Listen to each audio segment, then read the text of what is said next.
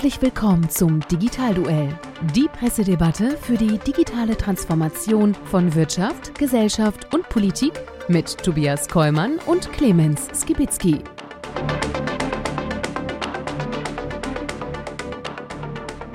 Hallo und herzlich willkommen zum Digitalduell unserer Pressedebatte rund um das Thema digitale Transformation in Wirtschaft, Gesellschaft und Politik. Mein Name ist Tobias Kollmann und ich freue mich endlich, dass wir wieder ein Digitalduell haben wo ich mit meinem kongenialen Partner Clemens Gewitzki in einem Bus sitze. Hallo, oh, grüß dich. Jetzt hast du mich vorgestellt. Normal muss ich das immer machen. Aber alles gut, ich freue mich auch. Ich sehe dich zwar schlecht durchs Mikro, aber wir kriegen das hin mit dem Duell.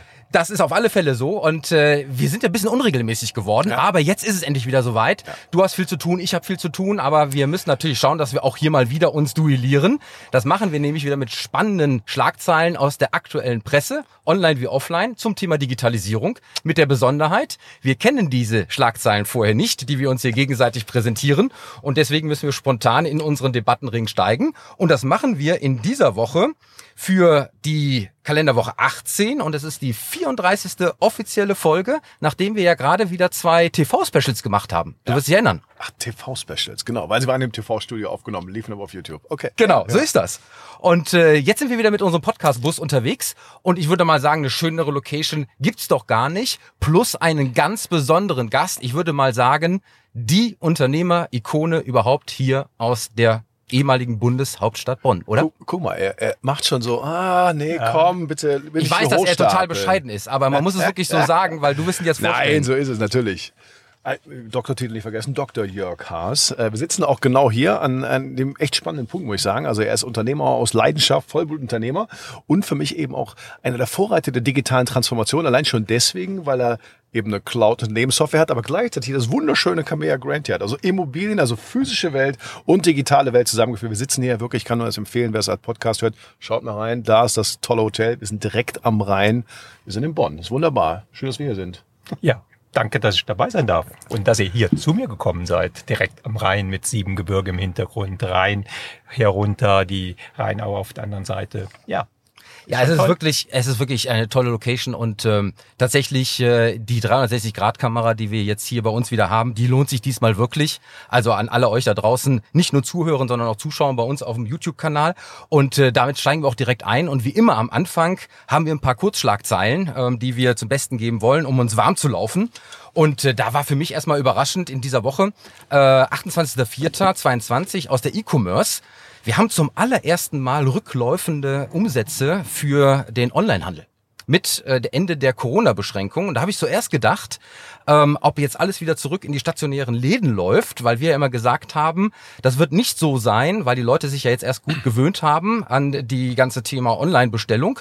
Und tatsächlich ist das auch nicht der Grund, denn der, dieser allgemeine Umsatzrückgang ist auch auf die Rahmenbedingungen zurückzuführen.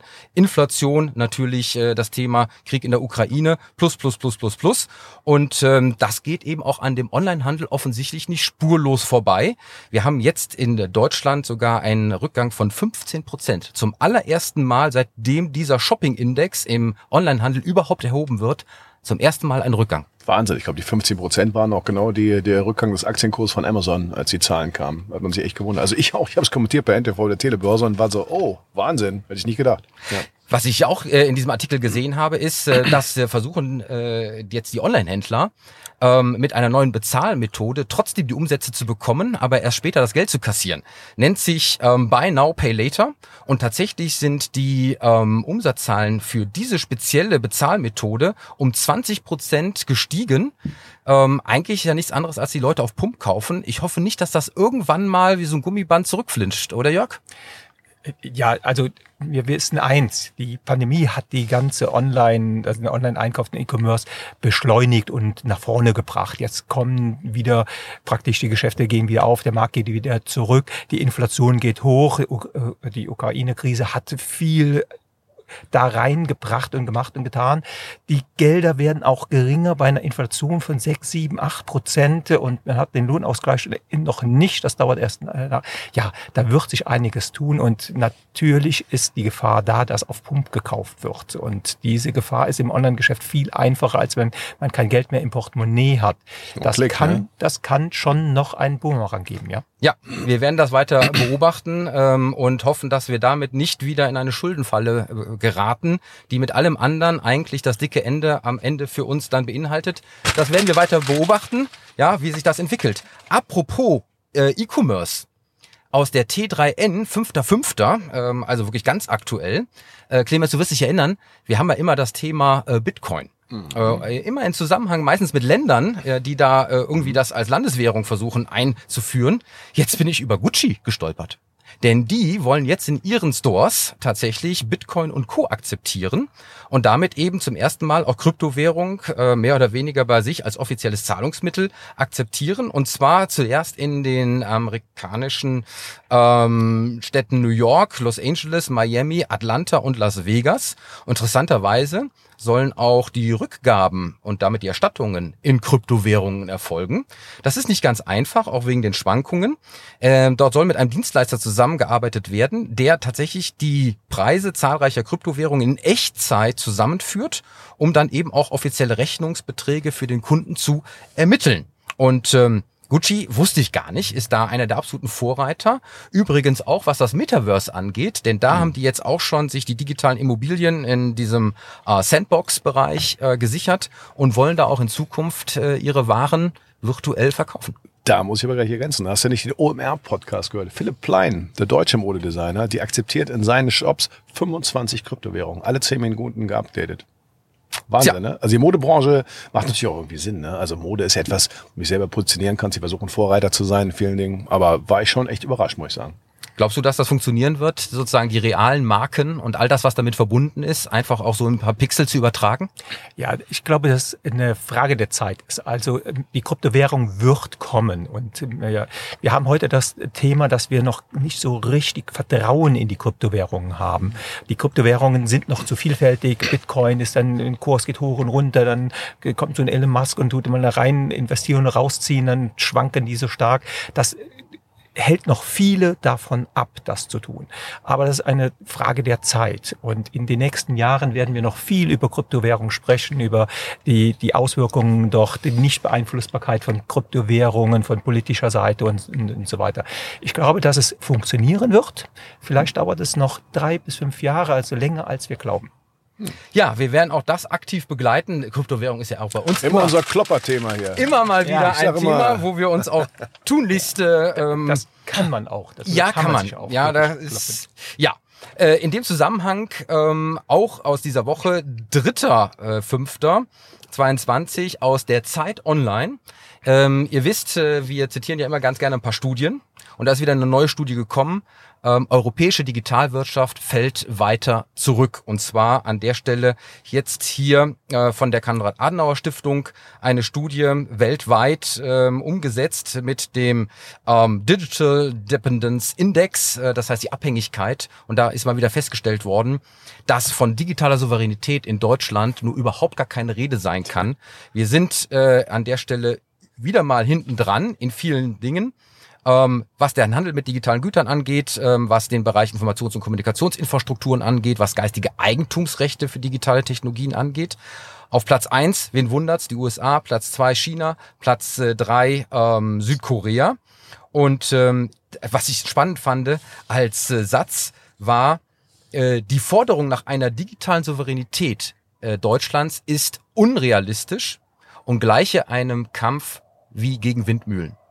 Und es wäre doch viel besser, anstatt einer digitalen Souveränität hinterherzulaufen, erst einmal eine geringere Verwundbarkeit in diesem Bereich zu erreichen.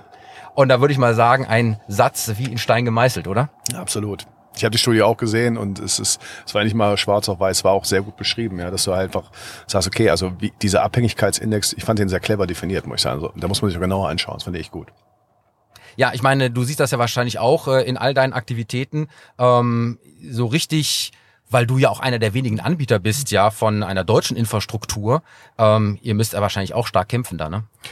Ja, ich meine, ihr, ihr seht das ja in Deutschland, was hier ist. Souveränität von, von Digitalität oder von, von digitalen Daten und, und das, wir haben die nicht bei uns, ja. Und wir kämpfen immer noch mit der Akzeptanz in diesem Bereich. Auch die Menschen tun sich bei uns sehr schwer. Also in anderen Ländern ist, geht man dann offener mit um, Daten werden, werden ganz anders gehandelt und zur Verfügung gestellt. Bei uns ist das alles ein Problem. Ja. In den Köpfen der Menschen. Ich habe in dem Zusammenhang, auch wenn dieser Vergleich natürlich hinkt, aber ähm, das Ölembargo auf der einen Seite, was wir ja gerade diskutieren, mhm. was ist, wenn irgendwann mal ein Datenembargo ähm, ja. kommt, weil wir uns nicht mehr so verstehen und dann sozusagen in dem Bereich es wirklich ja auch ans Eingemachte gehen könnte, in der Hoffnung, dass das nicht passieren wird, weil wir hier natürlich mit Verbündeten und Partnern zu tun haben, wo die Wahrscheinlichkeit nicht so hoch ist. Aber letztendlich auch da äh, die Frage, wo es mit unserer äh, Europäischen Union hingeht, äh, im Hinblick auf all das, was wir da eigentlich benötigen. So, und damit sind wir eigentlich schon drin bei Drei uns. freudige Schlagzeilen zum Anfang, würde ich ja, sagen. Ja, aber ich sag mal, das sind einfach Fakten, Fakten, Fakten und natürlich an die Hörer denken, ja. ähm, um mal ein altes Zitat zu bemühen. Aber bevor wir jetzt so richtig einsteigen in unser Digitalduell, wollen wir natürlich wie immer erstmal unseren Sponsor präsentieren und sagen herzlichen Dank für die Unterstützung. Das Digitalduell wird Ihnen präsentiert von Cognizant ist Ihr Partner für funktionale Sicherheit in digitalen Automatisierungsprozessen. Seit 25 Jahren unterstützt Cognizant weltweit Firmen aller Branchen mit seinem globalen Netzwerk an Expertinnen und Experten. Deutschlandweit bieten wir unseren Kundinnen und Kunden IT- und Beratungsleistungen und stellen ihnen unser gesamtes Technologie-Know-how zur Verfügung. Dabei liefert Cognizant datengetriebene Ökosysteme für zukunftsfähige Geschäftsmodelle, die den Menschen immer in den Fokus stellen. So, damit sind wir zurück und äh, werden uns jetzt richtig mal mit der ersten Schlagzeile beschäftigen. Und die habe ich mitgebracht aus dem Handelsblatt vom 2.5. Und es geht um folgende äh, Titulierung. Drei Tech-Ideen, die die Zukunft verändern. Und dabei geht es für mich noch nicht mal so sehr um die eigentlichen Ideen, sondern woher sie kommen, wer sie wieder patentiert hat und wie das sozusagen auch gerade mit dem, was wir erzählt haben, was die digitale Souveränität in Deutschland angeht und Europa, natürlich in the long run wiederum dazu führt, dass diese Patente irgendwann wieder wirken werden und unseren Vorsprung schlicht und ergreifend nicht ähm, unterstützen, äh, beziehungsweise den Vorsprung den anderen äh, dann auch äh, abmildern. Es ist nämlich so, es geht mal hier wieder um Schnittstelle von Mensch und Maschine mit Patenten von Alphabet, Microsoft und Co. Und was haben die da gerade gemacht? Mal abgesehen davon, dass in diesem Artikel eine spannende Zahl genannt wird, nämlich die, die ich gerade genannt habe, plus die anderen, haben 137 Milliarden Dollar für Forschung und Entwicklung in dem Bereich ausgegeben, ähm, um das in Patentmeldungen auch dann zu äh, überspielen. Das ist äh, im Gegensatz zu dem, was wir tun, ja, um ein Vielfaches mehr. Und was machen die? Gerade hat Microsoft ein Patent angemeldet für virtuelle Assistenten, die ganz ohne Worte den Kontakt aufnehmen können.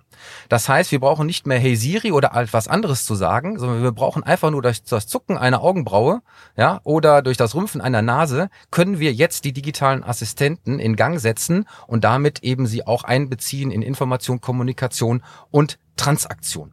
Das ist insofern spannend, weil damit natürlich nochmal ganz andere Anwendungsmöglichkeiten aufgemacht werden.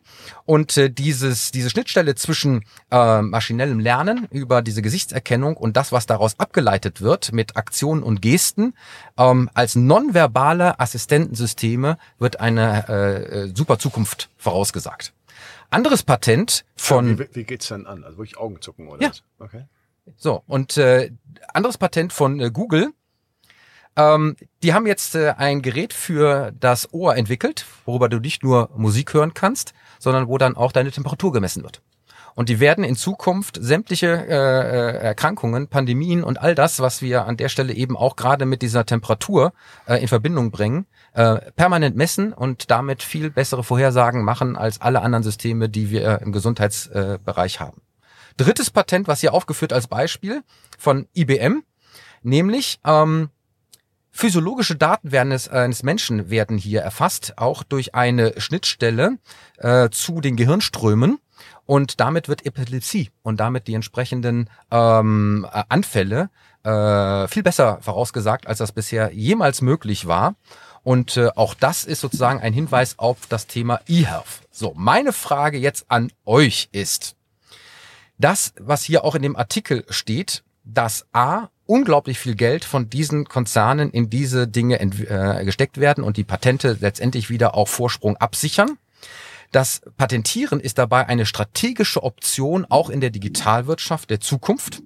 Und es geht darum, dass das eben nicht nur als Patent gesehen wird, sondern auch die zugehörigen Geschäftsmodelle sofort mitgedacht werden, um das dann an der Stelle auch äh, wieder in Einnahmen umzusetzen. So, und meine Frage an euch ist, haben wir nicht an zwei Stellen etwas falsch gemacht? Nämlich erstens, uns nicht nur über die Geschäftsmodelle nicht rechtzeitig Gedanken zu machen, sondern gleichzeitig auch, ich sag mal nur homopathisch, in Forschung und Entwicklung, gerade was Digitaltechnologien angeht, zu investieren, um mal an die nächsten Generationen zu denken. Ich glaube, du, glaub, du kennst die Antwort, oder? Wie hieß es dann so schön? Was war das? 130 Milliarden stand da? 137 Milliarden so, und als Die, als die Bundeskanzlerin sich so rühmte, sie würde jetzt drei Milliarden investieren in den nächsten Jahren für KI. Ne? Ich lasse die Meldung heute. Wir haben jetzt die 100 KI-Professuren, die bis 2025 angesagt, die haben wir jetzt schon geschaffen. Das heißt, wir haben so ein, also ist ja nett und so, aber da werden Geschäftsmodelle meiner Meinung nach nicht mitgedacht. Wir sind, können ja in Forschung vielleicht gar nicht so schlecht sein, äh, aber da, das Volumen haben wir natürlich überhaupt nicht drin. Ich glaube, der größte Innovationsetat in Deutschland ist immer noch Volkswagen, glaube ich. Ich bin mir nicht ganz sicher, aber da kommen wir bei weitem ja nicht ran. Lange waren wir mal gar nicht schlecht, ne, in dem großen Volumen für, für Innovationsforschung. So, und dann natürlich langfristig, äh, ja, was soll man sagen? Wir wirtschaften halt so eher so ein bisschen eher ab, ne? Ja, wobei ich mir immer diese Gedanken mache, gerade in dieser Schnittstelle von Maschine und Mensch, das wird ja einer der Schnittstellen schlechthin, ja, für die Steuerung, für äh, die Initiierung von Transaktionen, von allem. Und wenn die es schaffen, diese Schnittstelle zu besetzen, dann sind die ja nochmal wieder näher dran an dem, was dann passiert und können das wieder in die ganzen Kanäle, die ihnen gehören, dann auch äh, lotsen. Und damit wird uns wieder das Wasser abgegraben, äh, direkt vorne am Anfang. Dann wirst du doch wieder hören, naja, aber das kann doch nicht sein, der Gesichtserkennung. Das kannst du so eine Datenkrake, kannst du nicht ins Wohnzimmer stellen. Das ist doch ganz, ganz schlimm. Da müssen wir euch auf die, auf die Möglichkeit, was damit alles schiefgehen kann und so weiter kommen. Das wird ist die deutsche Diskussion. Tatsächlich, Clemens, du triffst den Nagel Natürlich. auf den Kopf, denn es wurde hier auch eine Professorin für Recht zitiert in dem Artikel, ich sage jetzt mal nicht den Namen, aber die sagt, an einem bestimmten Punkt müssen wir uns fragen, rechtfertigt der Nutzen eines virtuellen Assistenten, dass wir jeden Aspekt von uns selbst der Maschine preisgeben? Ja, aber wir sehen das ja. Mit Amazon haben wir gesehen, als, als wir auf einmal hier ein Alexa hatten und jeder hat darüber, oh, jetzt werden wir abgehört und überhaupt. Und wo steht er? In jedem Wohnzimmer steht Natürlich. überall zu Hause.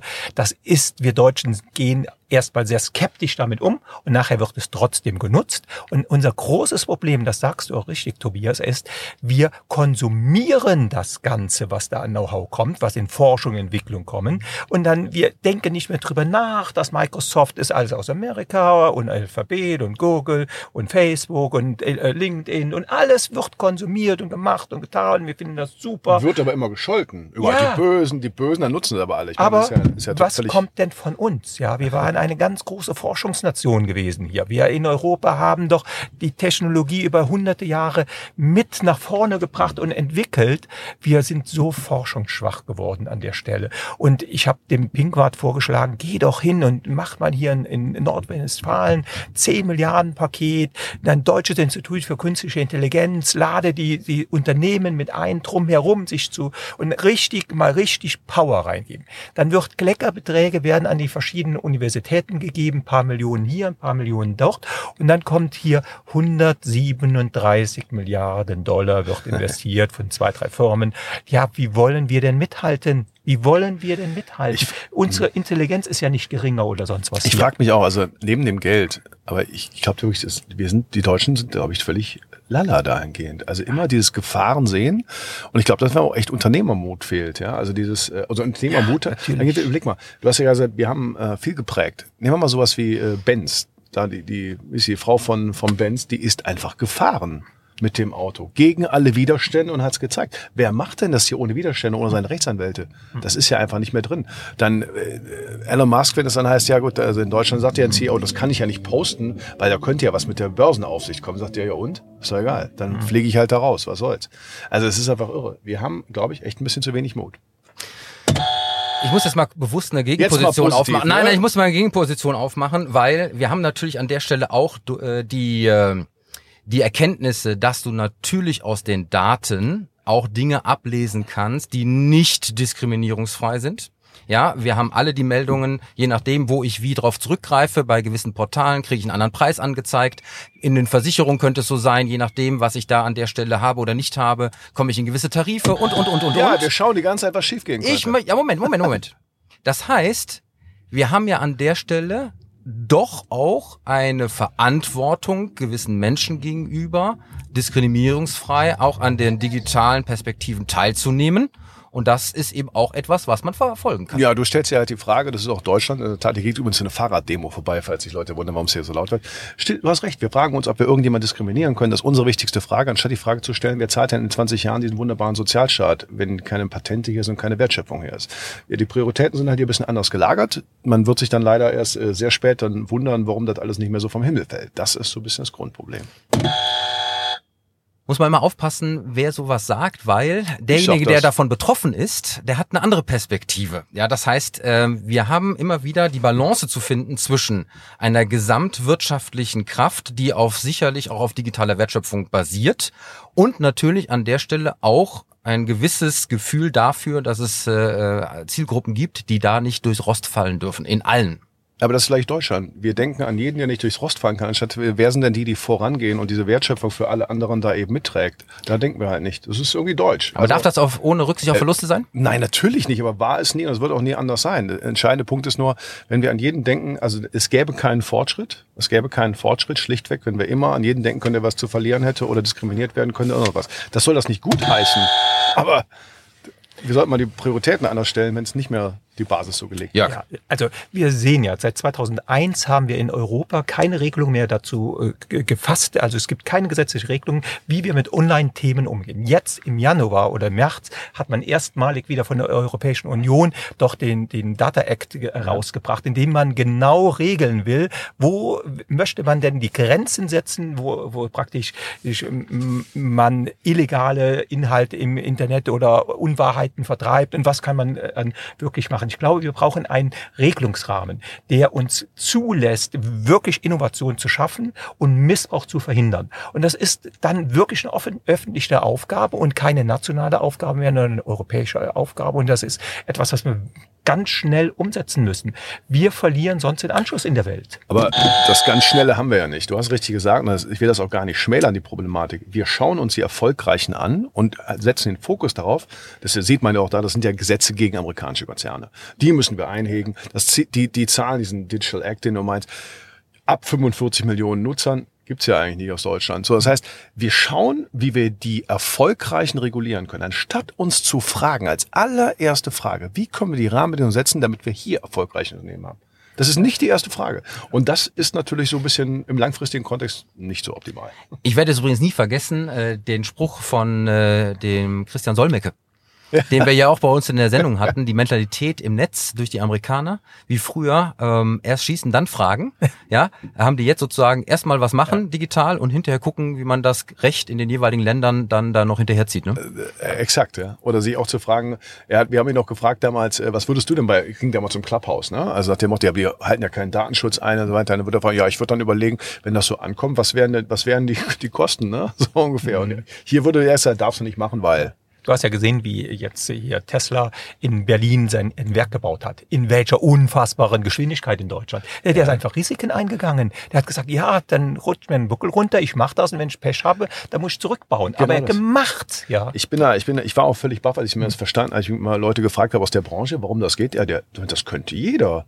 Aber du musst halt die Risiken eingehen, wenn die Genehmigung nicht da ist, musst du zurückbauen. Der sagt, ja, machen die gehen wir das Risiko halt ein. Und Ja. da haben wir halt, halt irgendwie, muss man sagen, Mentalitätsunterschiede. Aber die wollen alle, alle ganz Berlin möchte Selfies mit, dem mit dem äh, Elon Musk haben, aber komischerweise und deutsche Unternehmer würde man erstmal sagen, das geht doch so nicht. naja, gut. Und Tobias, was du eben gesagt hast, Geschäftsmodelle. Wir machen uns zu wenig Gedanken clevere Geschäftsmodelle. Wir machen uns die Gedanken, ist da irgendeine Regelung, die vielleicht gegen irgendwas verstößt oder macht oder tut. Aber wir sind nicht mutig, mit wirklich innovativen Geschäftsmodellen rauszugehen, was anders zu machen und äh, etwas anzufangen mit Digitalisierung, ja, was, was auch sich monetarisieren kann. Ja, ich bin ganz gespannt. Äh, Wir werden das sicherlich äh, weiter verfolgen. Und ihr immer, ihr wisst, wenn ich das sage, Ja. kommen wir zum nächsten Thema. Okay. Weil ich muss ein bisschen auf die Uhr gucken. wir haben ja noch ganz, ganz viele andere spannende Schlagzeilen. Und Clemens, du bist dran, hau Komm, rein. ich hau rein. Ich werde es mal so ein kurze machen. Es geht auch fast in die ähnliche Richtung. Äh, vor zwei Tagen äh, kam eine Bitkom-Studie raus. Die wurde dann in der FAZ, Handelsblatt und so weiter auch zitiert. Und ich fand sie sehr spannend. Ich stelle euch Fragen dazu. Also erstmal geht es genau um die Daten und Datenteilen, also die Data Economy. Ja. Deutsche Unternehmen gehen davon aus, dass der Geschäfts dass der Geschäftserfolg immer stärker auf Daten basiert. Zugleich sehen sie die deutsche Wirtschaft äh, mit großem Nachholbedarf, um nicht zu sagen komplett abgehängt. Wir sehen als, als Vorreiter in der Datenökonomie sehen uns, äh, sehen die Unternehmer zu vier Prozent Deutschland und der Rest äh, sieht vor allen Dingen also äh, 35 Prozent Nachzügler, ähm, 16 Prozent sehen uns als ähm, komplett nur im Mittelfeld und der Rest sagt eigentlich, wir sind total hinten dran. So, Daten, also natürlich den Vorteil, Daten sind ja kein Selbstzweck, sondern es geht ja genau darum, das Geschäftsmodell zu machen. Dafür muss ich auch teilen können. Beim Teilen haben wir so ein paar Probleme. Hauptproblem ist, sie finden keinen kompatiblen Partner, der mitmachen möchte, daraus Geschäftsmodell zu machen. Die, Techn die Daten sind teilweise nicht kompatibel, aber sie finden auch niemanden, der bereit ist. Und dann kommen auch schon rechtliche Risiken. So. Und jetzt kommt der Hauptinnovationshemmer. Was meint ihr, was, was sehen die Unternehmen in der größten Hürde bei der Entwicklung datengetriebener Geschäftsmodelle? Und zwar zu 64 Prozent. Ich könnte mir vorstellen, dass es jetzt die erste Antwort wäre äh, DSGVO, aber ich würde mal an der Stelle sagen, die sind eigentlich gar nicht äh, in der Lage, Frontend mit Backoffice zu verbinden und damit äh, in irgendeiner Art und Weise das, was dort äh, als digitales Geschäftsmodell konzipiert werden soll, nach hinten heraus äh, mit ihrer Infrastruktur abzuwickeln in der notwendigen Geschwindigkeit, Effektivität und Effizienz. Ist jetzt mal, ich, Ja, ja, okay. ist mal jetzt ein. Tipp. Was meinst du? Ähm, Angst vor Datenschutz? Ist getroffen. Jetzt kommt der absolute Hammer. 64 Prozent, also die 72 Prozent, äh, nee, genau, Entschuldigung, sehen 62 Prozent sehen äh, die datenkritische Grundstimmung in der Politik und Gesellschaft als Hauptgrund. 53 Prozent kommt dann der Kosten für den Datenschutz, 52 Prozent mit der Rechtsunsicherheit bei der Auslegung des Datenschutzes, 51 Prozent bei den strafmöglichen Verstöße und, und, und. Das heißt, das, was immer da angepriesen wurde mit der Datenschutzgrundverordnung, wo wir uns ja schon seit Jahren wundern, das wird eine Rechtssicherheit geben, das wird ein Wettbewerbsvorteil, ist die größte Hürde für Innovation.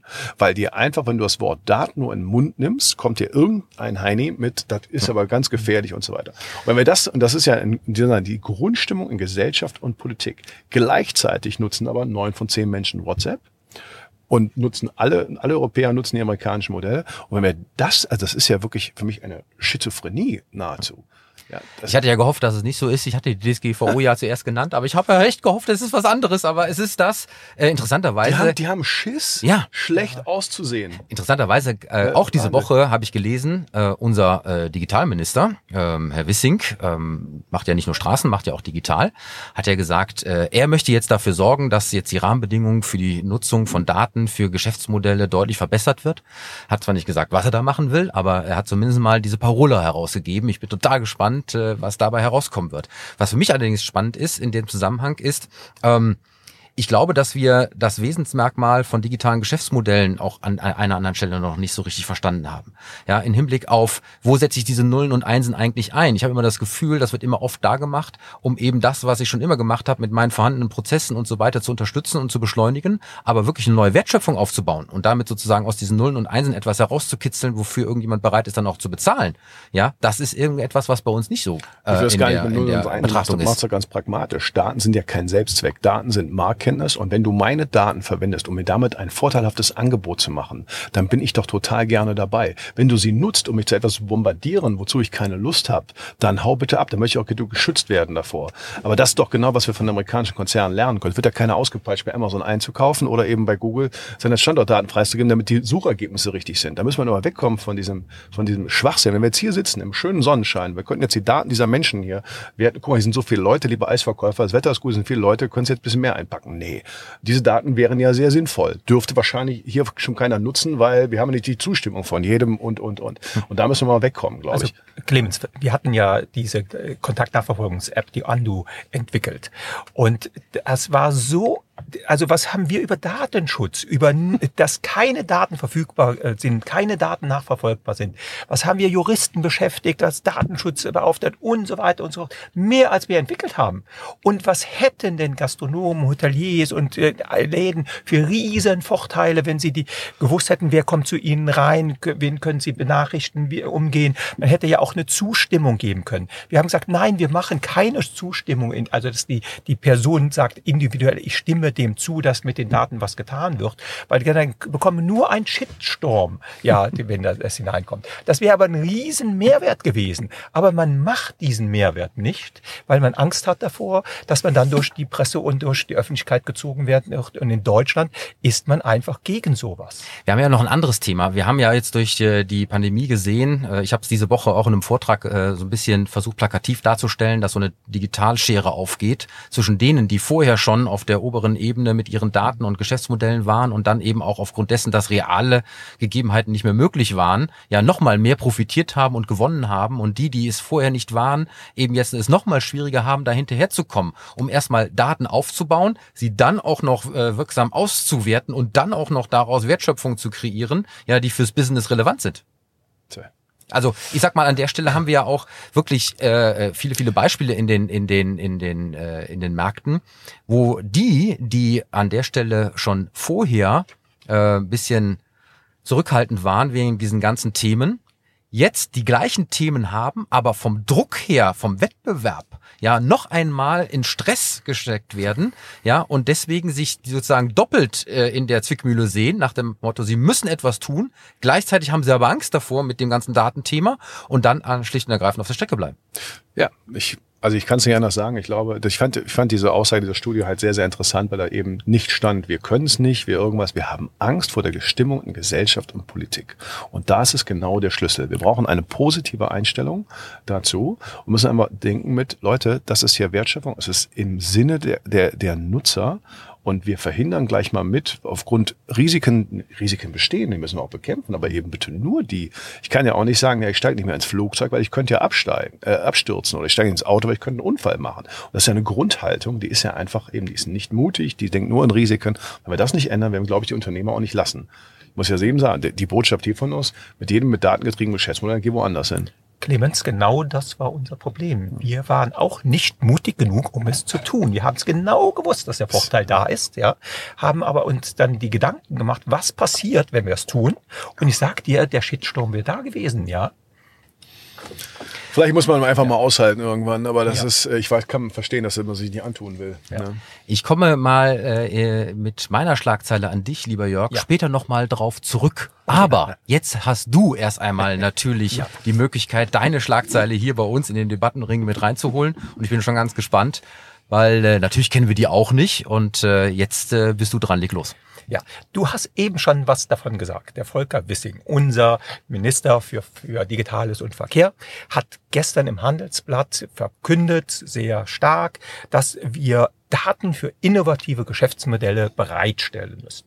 Also wir sprechen ja jetzt relativ viel in diesem Jahr, was alles getan wird und dass der Markt offener werden muss und wie man mit Daten umgeht. Und er hat die These rausgebracht, wenn wir in Deutschland nicht bereit sind, das, was wir eben mhm. schon diskutiert haben, Daten viel stärker auch zur Verfügung zu stellen und auch mit Daten arbeiten zu dürfen, dann werden wir im internationalen Vergleich noch viel, viel weiter zurückfallen. Ich fand erstmal Wahnsinn, dass er sich schon dahingestellt mhm. hat und hat gesagt, die Daten müssen offen sein und hat gesagt, wir als Staat müssen vorangehen, wir als Staat müssen in öffentlichen äh, Organisationen, er hat Toll Collect genannt, für Verkehrsdaten und auch Gesundheitsdaten, solange diese eben halt nicht anonymisiert sind, dass deutsche Daten vom Staat her auch verfügbar gestellt werden müssen, um mit Daten anders umzugehen.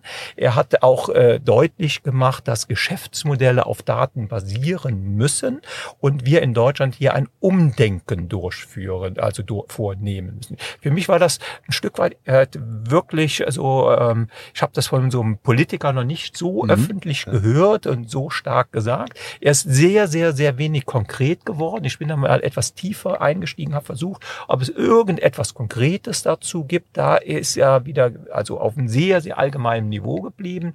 Und äh, an, an euch, was haltet ihr denn davon? Kann so ein Vorstoß eines Ministers wirklich was bewegen?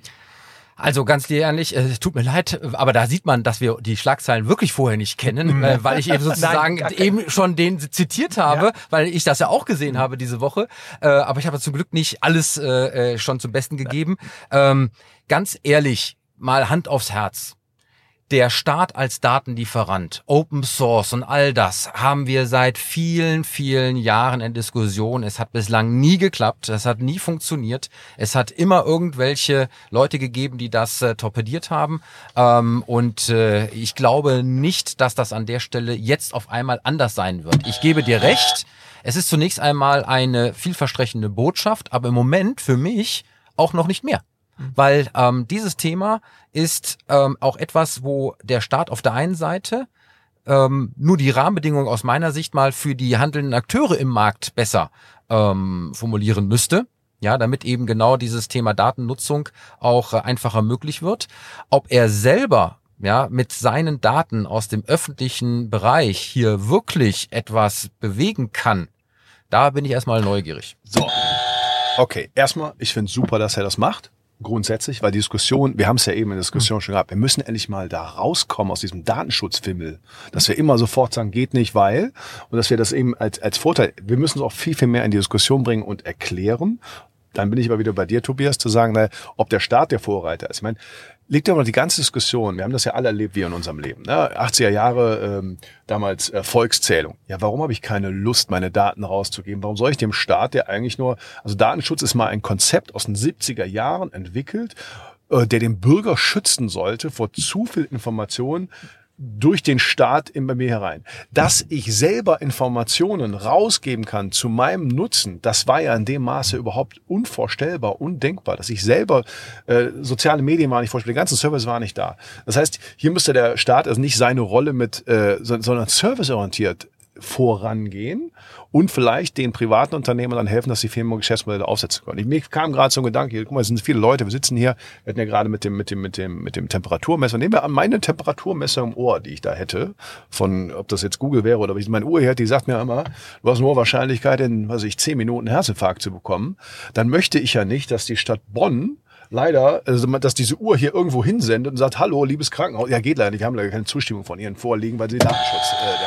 Du das weißt, muss weg, sowas. Du weißt übrigens, in Skandinavien würde sich dann sofort eine Drohne mit dem äh, ja. äh, Defibrillator da äh, in Bewegung setzen ja, und würde hier landen, um äh, so, dir zu helfen. Da kommt doch keiner auf die Idee, ich möchte lieber sterben, damit der Datenschutz überlebt. Wir schützen Daten, anstatt Menschen zu schützen. Das war doch, ich weiß nicht, von denen der Satz stammt, aber diesen Quatsch müssen wir mal einfach loswerden, ohne natürlich da, wo Missbrauch passiert, das zu bekämpfen. Aber bitte eben nur das. Und jetzt so ein Minister vorangeht und würde solche Beispiele mal konkret machen.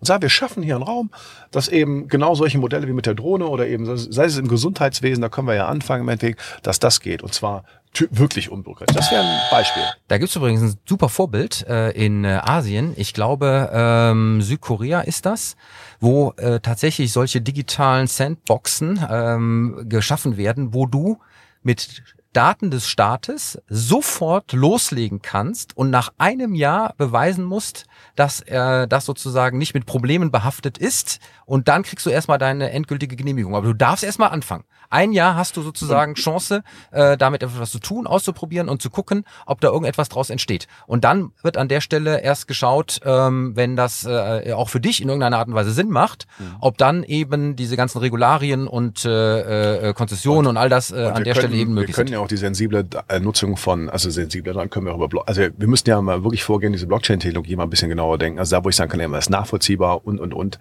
Also wir, wir denken da auch nicht irgendwie den nächsten Schritt, habe ich den an. Ich weiß nicht, wer es in Deutschland tut, aber ich glaube, die Regierung nicht. Deswegen finde ich die Diskussion super. Wenn der die anstößt als Minister, hat der halt ein anderes Gewicht. Und deswegen ist es wichtig, dass er das macht. Ja, es wird, ich glaube, durch das Anstoßen wird das Thema mal äh, ja aus der Schmuddelecke rausgenommen. Ja, wir, wir dürfen ja in Deutschland sogar, wenn wir persönlich ein einstimmen, dann dürfen wir ja auch Daten sammeln. Die Menschen machen es nicht, weil sie alle Angst davor haben, weil da so viel negatives Image mit den Daten äh, einhergeht. Und was sind große anonymisierte Datenmengen, aus denen aus Big Data, aus denen ich wirklich Muster erkennen kann, können so viel weiterhelfen. Nicht umsonst sagt man, Daten sind das neue Öl. Und wollen wir jetzt kein Öl haben, kein, keine Quelle haben, sondern sollen alle anderen, sollen wir mit den amerikanischen Daten, mit den asiatischen Daten hier bei uns arbeiten und umgehen? Sollen wir das alles den anderen überlassen? Es ist ja nicht so, wenn wir in Deutschland es nicht machen, dass die anderen es nicht machen Ich, würden. ich gehe aber noch weiter. Also immer dieses Stichwort anonymisierte Daten. Ja. Hör mal, ich will nicht anonymisieren, ich will personalisierte Daten. Ich möchte nicht, die, äh, dass, äh, dass ich im Krankenhaus lande und die geben mir die Daten vom Tobias oder so statt meiner Daten. Hör mal, Ja. Nee, das Da würde ich auch direkt wieder wegschicken, weil du bist dann kein gesund, mein genau, Lieber. das genau das. Nein, aber ganz ehrlich, ich würde gerne dort ansetzen, äh, lieber Jörg, denn wir haben natürlich auch eine Schlagzeile für dich mitgebracht. und die ist vom 2.5. Ähm, aus der Digital Business Cloud. Und die Schlagzeile heißt, Digitalisierungsprojekte, deutsche Unternehmen wollen 2022 deutlich mehr investieren. Und das ist wirklich signifikant mehr, denn nach dieser Studie, die hier zitiert wird, die übrigens in Deutschland, Frankreich, Niederlanden, ähm, Vereinigten Königreich und den USA durchgeführt wurde, wurde festgestellt, dass die äh, Investitionen von Unternehmen mit mehr als 50 Mitarbeitern in Deutschland in diesem Jahr 234 Milliarden Euro für Digitalisierungsprojekte ähm, beinhalten wird. Das entspricht ähm, 4,1 Prozent des Jahresumsatzes aus dem letzten Jahr und ist damit immerhin eine enorme äh, Vervielfachung äh, im Hinblick auf die nur 40 Milliarden Euro, die insgesamt 2021 investiert wurden. Also von 40 Milliarden auf 234 Milliarden. Und das ist ja erstmal eine ganz gute Sache. Und jetzt äh, frage ich dich, ob du sozusagen diese Erkenntnis, dass jetzt zumindest mal an der Stelle was gemacht wird, auch irgendwo im Markt beobachten kannst, weil ihr habt ja mit Scope Visio ähm, auch eine entsprechende Plattform äh, für die äh, äh, Digitalisierung von Unternehmen. Und äh, ist das etwas, was du siehst, dass eben dieser Schuss und dieser Digitalisierungsdruck auch im deutschen Mittelstand, in der Industrie und überall gehört wurde und jetzt eben vielleicht zu spät, aber immerhin mal deutlich mehr investiert wird? Also was ich nur bestätigen kann, ob das mit der Scopvisio oder Kamato oder sonst ist, mit unseren Firmen, wir haben noch nie so eine Dynamik gehabt wie jetzt. Wir haben auch noch nie so viel in einem Jahr investiert wie jetzt in Technologie, in Entwicklung, in Markt rein. Also man merkt äh, schon nach dieser Pandemie, es verändert sich was. Digitalisierung hat äh, einen Vorschub bekommen in der Pandemie. Und man sieht, dass die Modelle überdacht werden, dass auch konservative Unternehmen, die in der Vergangenheit sich nicht getraut haben, in Digitalisierung zu investieren, auf einmal dieses Thema erkannt haben. Ja, Tobias, ich glaube wirklich, dass sich das tut.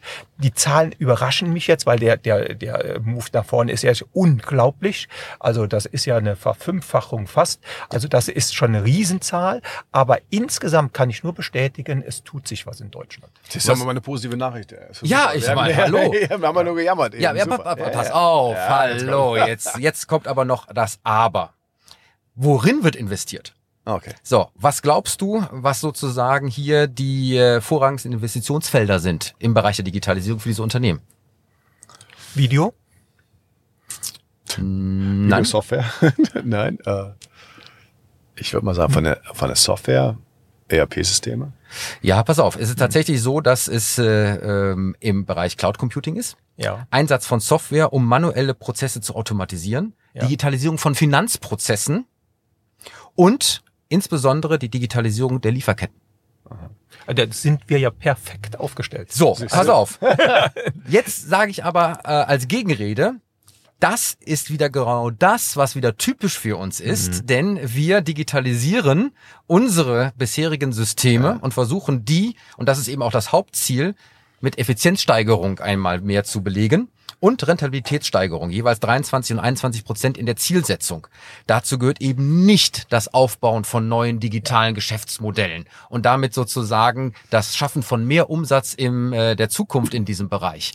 Und da sage ich wieder, jetzt verknüpfen wir alle Themen, die wir heute hatten, machen wir nicht etwas, was zwar notwendig ist, aber nicht hinreichend für den gesamten digitalen Erfolg in der Zukunft. Ja.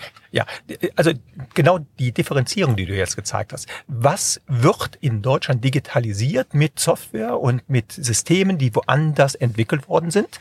Und was wird mit äh, wird in Innovation von digitalen Geschäftsmodellen investiert und gemacht und getan. Und ich glaube, in die, in dieses ja, hinein investieren in neue Geschäftsmodelle, Ideen, neue Software, die aus Deutschland herauskommt. Da sind wir zu weit nach hinten äh, gerückt. Und jetzt wird wieder konsumiert von den Firmen. Ja, ich sage auch, ihr Unternehmen automatisiert, eure Finanzprozesse, eure Logistikprozesse und sonst was. Da habt ihr ganz viel Potenzial, um Verbesserungen hinzubekommen. Aber wenn wie eben halt äh, Google nutzen oder Microsoft äh, Office nutzen oder sonst was, es nur wiederum Systeme sind, die in der Welt hergestellt worden sind, werden wir wieder zum Konsumenten mhm. der digitalen Angebote, die dort sind und nicht als der Innovator, der es nach vorne treibt. Mhm. Ich sage ja immer, äh, ihr könnt so viel digitalisieren in euren Unternehmen, wie ihr wollt. Wenn ihr vorne nicht im Frontend-Bereich die Nachfrage einsammelt, könnt ihr nach hinten heraus auch nichts abarbeiten. Ja. So, und das ist mal auch ein anderes Thema noch in dem Zusammenhang, ähm, weil das ist sicherlich auch spannend, äh, denn äh, auch hier in dieser Studie dann entsprechend äh, ähm, herauskommt, die, die Thema der Automatisierung an der Stelle führt auch zu einer unterschiedlichen Kompetenzbildung. Nämlich, es ist immer noch sehr IT-lastig und weniger sozusagen in diesem digitalen Transformation, Geschäftsmodellbereich, wo ich ja eine andere Form von Kompetenz brauche, mhm. die aber in den Unternehmen immer noch nicht aufgebaut ist. Und deswegen es auch nur natürlich ist, wenn eher in diese andere Richtung gedacht wird. Und da ist auch mal meine Frage an dich, weil ihr ja ihr mit unglaublich vielen Mittelständlern zu tun habt. Wenn ihr da euch mal mit den handelnden Akteuren auseinandersetzt und deren Kompetenzen, ähm, über was denken die nach, mit was können die sich beschäftigen und wo ist sozusagen deren Zugang zu diesem ganzen Digitalisierungsthema? Ja, es gibt ja diese zwei Sichtweisen. Die eine Sichtweise des Unternehmens, gehe ich mit digitalen Modellen nach draußen, um zu verkaufen, um Markt zu machen, um damit auch Umsatz zu generieren, oder will ich meinen internen Kostenaufwand reduzieren?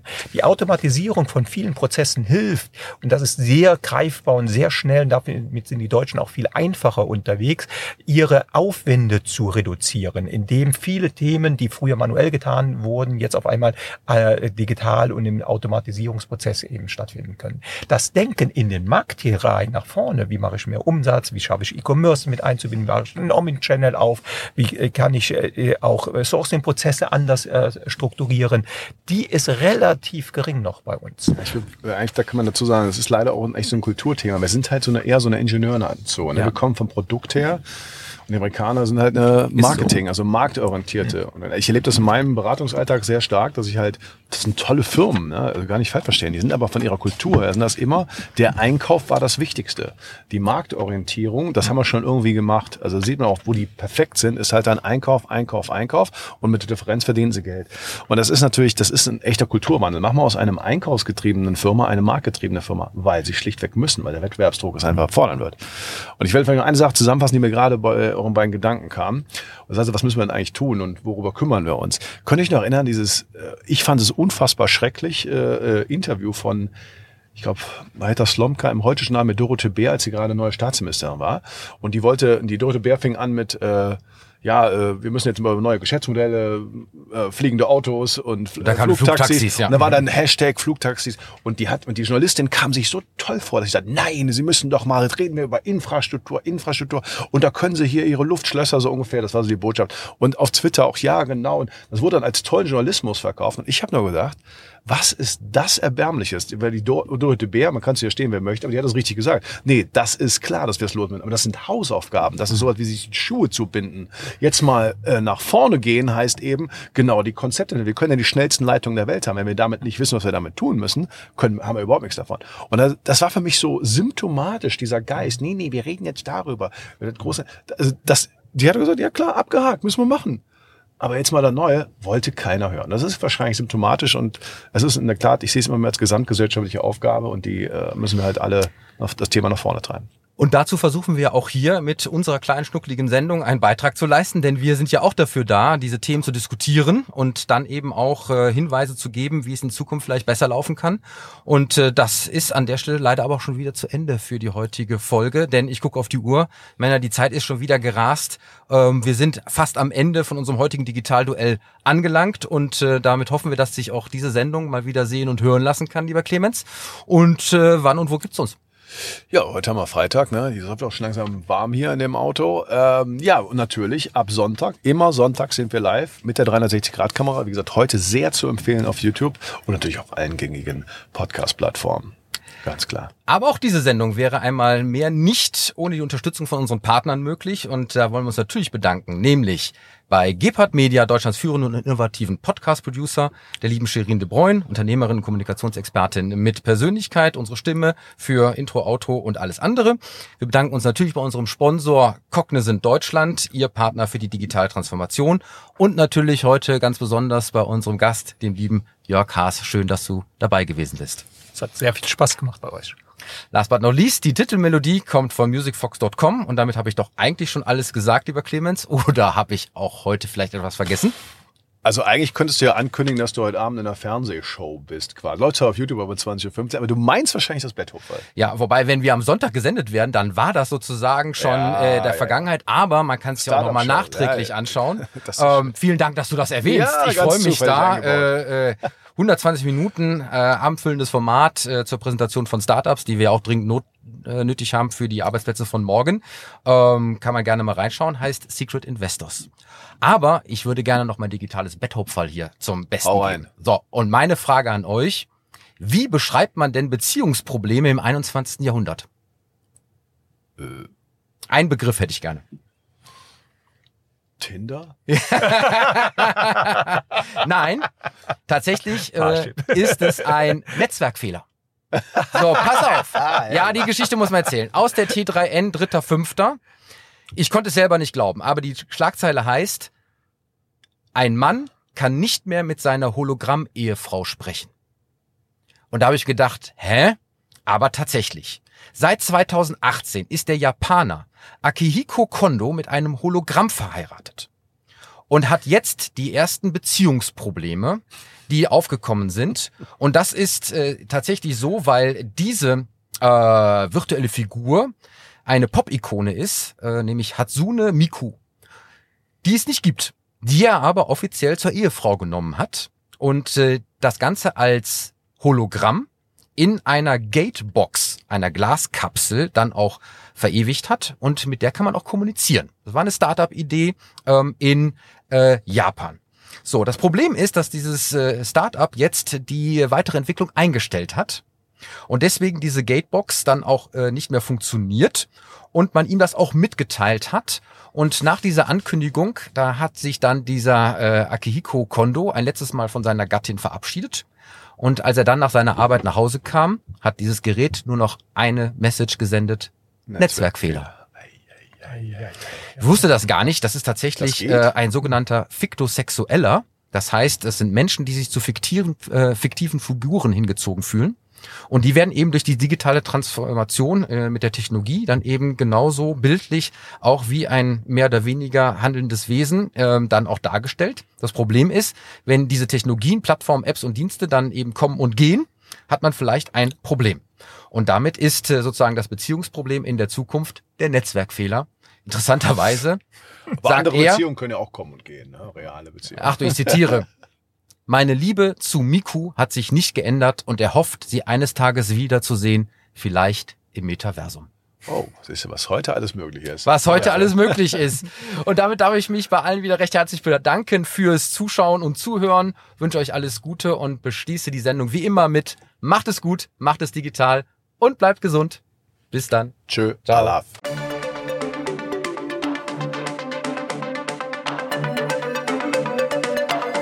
Das war das Digitalduell, die Pressedebatte für die digitale Transformation von Wirtschaft, Gesellschaft und Politik mit Tobias Kollmann und Clemens Skibitzky.